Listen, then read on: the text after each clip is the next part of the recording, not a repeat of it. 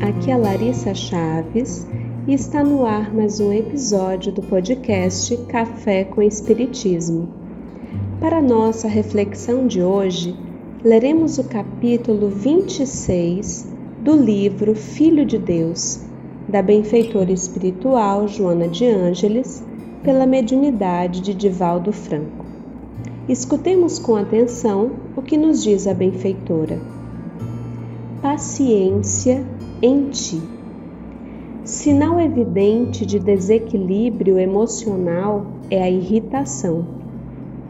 A paciência, por sua vez, reflete a tranquilidade íntima que se assenta na irrestrita confiança nos desígnios de Deus. O conhecimento da verdade propicia calma, pois que enseja ao homem saber o que lhe está destinado e como lográ-lo.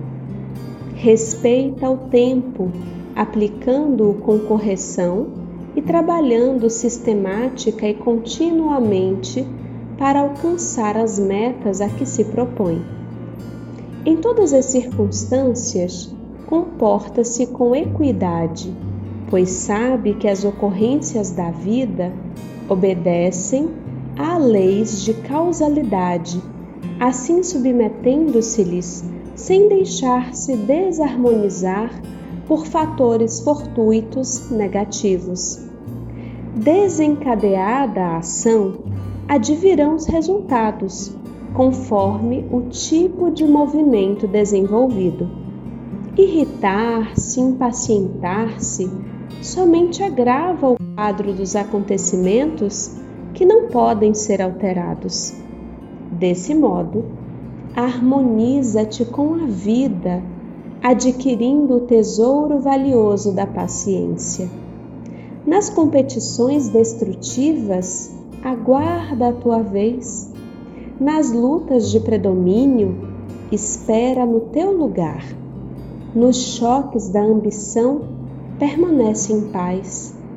Usa a paciência como instrumento de luta, não te desequilibrando quando os múltiplos convites ao desespero estiverem assodando as tuas resistências.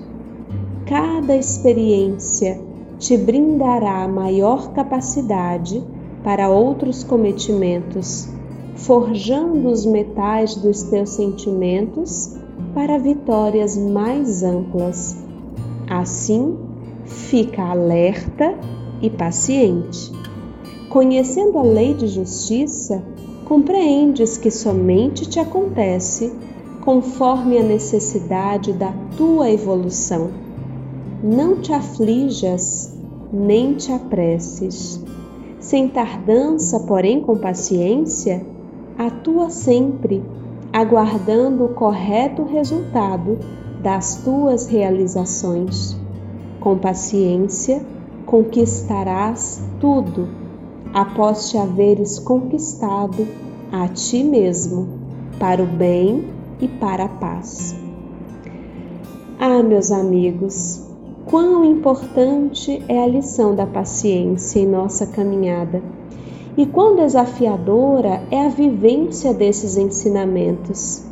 Essa ciência da paz nos convida a confiar.